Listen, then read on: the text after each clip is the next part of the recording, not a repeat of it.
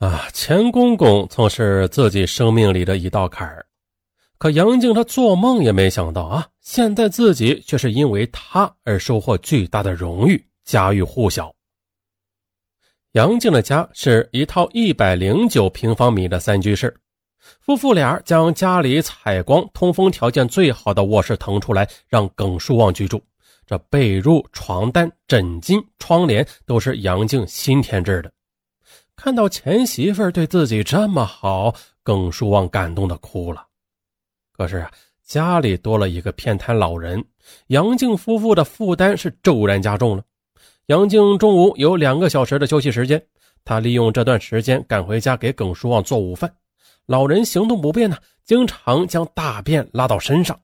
耿书旺是愧疚的，不敢看杨静的眼睛，而杨静忍着恶心安慰道：“别自责，人都有一老。”可是呢，忙完这一切，他再也没有胃口吃饭了，喝几口清汤就返回单位上班。同时呢，杨静的呵护是暖透了耿书旺的心。他夫人就说：“我儿子去世多年了，但儿媳还将我当亲人啊，待我比我亲闺女还好。”啊，杨静的孝行被左邻右舍称道。可是呢，到了二零一五年三月，杨静的母亲陈焕香左膝盖里长骨刺，右膝盖关节炎发作，痛苦的连死的心都有。杨静十七岁那年，父母离异，但是啊，他的母亲陈焕香一直没有再婚。杨静责无旁贷的将母亲从老家接到石家庄一起生活了。可是如此一来，这家里就有了两个无法自理的老人，杨静和沈文波的生活也彻底被打乱。那耿树旺拄着拐棍能够缓慢的挪动几步，陈焕香走几步就膝盖疼，两位老人的点点滴滴都要靠杨静夫妇来打理。可夫妇俩都是上班族呀，白天忙活了一天了啊，本就疲惫不堪，下班回家还要照顾儿子和两位老人。于是啊，经常是洗洗涮涮就忙活到深夜十一点。沈文波不堪重负，心中的怨气也是越来越多。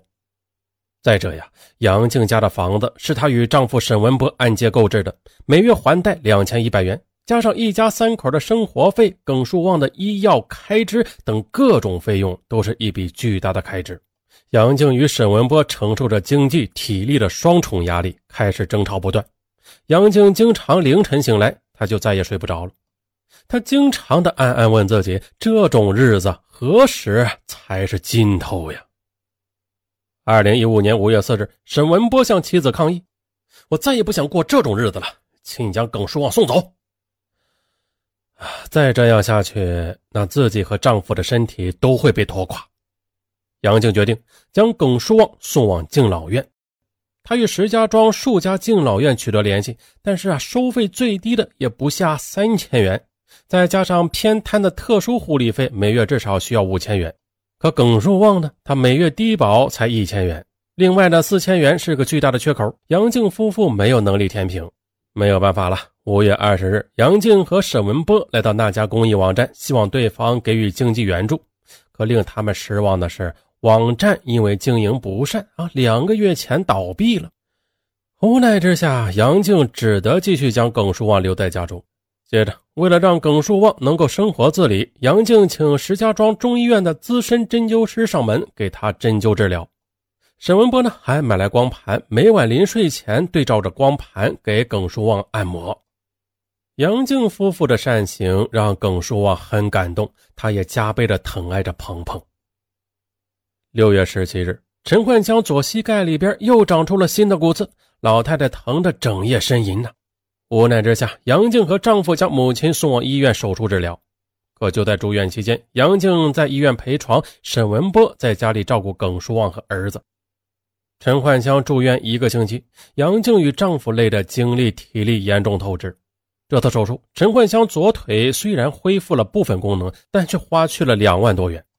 而一直接受针灸治疗的耿树旺却看不出任何效果。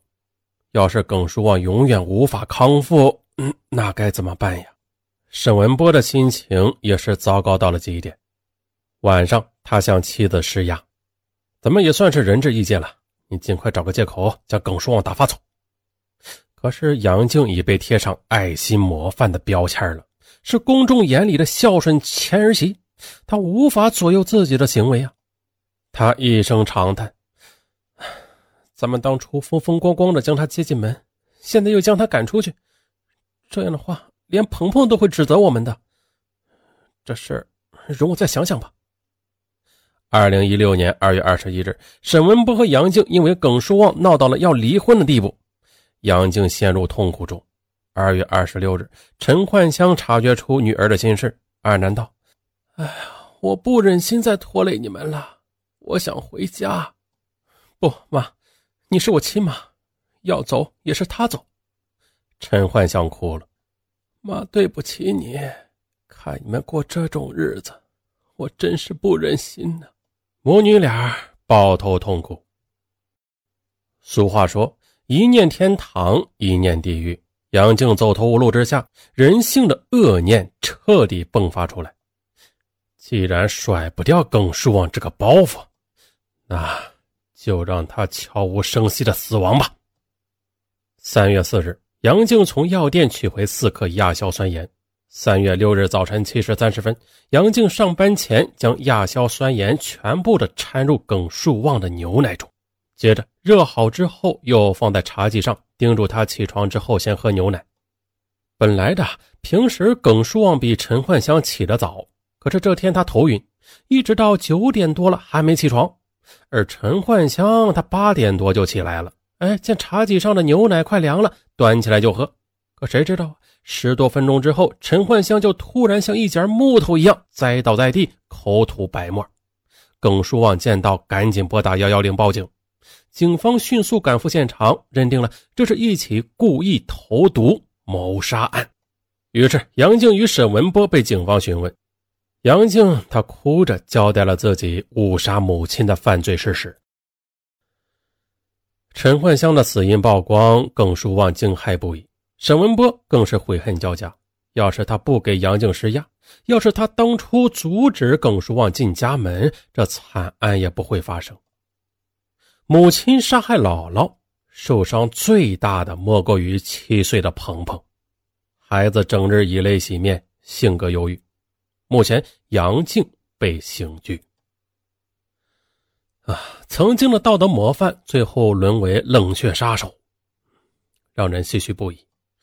然而呢，与其说我们看到了一个杀手的残忍冷血，嗯，不如说我们看到了一个呃普通女性并不复杂的家庭纠葛和心理轨迹吧。那从始至终推动整个家庭悲剧演进的是再也普通不过的平凡人性。同时呢，呃，整个故事又透射出小人物日常生活的困窘、心酸与纠葛。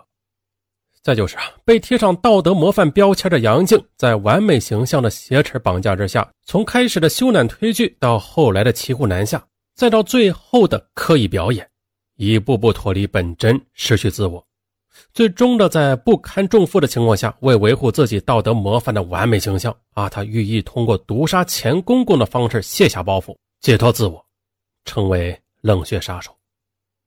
啊，通过杨静的悲剧，又让人联想到发生在另一个模范身上的事情，但是他们的结局，呃，却是截然相反的。就是在二零一一年，浙江女子吴菊萍因为徒手接抱坠楼女童，感动全社会，当时是被媒体称为托举生命的最美妈妈。啊，公司呢也为此一举奖励吴菊萍二十万元。可是呢，当媒体问及她将如何处理这笔钱时，吴菊萍回答要留下自己用。显然呢，这一回答让许多人对英雄模范毫不利己的道德期许存有较大的差距，因此此语一出，波澜顿起。嗯，但是还好啊，最终舆论还是回归理性，多数人理解并且尊重最美妈妈这一源自内心的选择。最终呢，呃，吴菊萍在人们心中的英雄形象也并为此受到损害。那由此的，我们可以设想一下，如果今天这个故事里边的主人公杨静啊，在无力照顾钱公公的情况下，嗯，他不是为了维护道德模范的完美形象勉为其难，而是呃选择其他方式的话啊，比如将自己的处境啊对钱公公直言相告啊，或者说是向社会求助，那也许悲剧就不会发生了吧。嗯，庄子有言呐：“圣人不死，大道不止。”正是人的复杂性，既欣赏人的勇敢无私的一面，同时也要体恤人怯懦利己的一面。那这应该是一个成熟的现代公民的基本素养，同时呢，也是一个成熟的现代社会的基本标志。也许这就是本案件带给我们最好的启示。好了，本期案件到此结束，咱们下期再见，拜拜。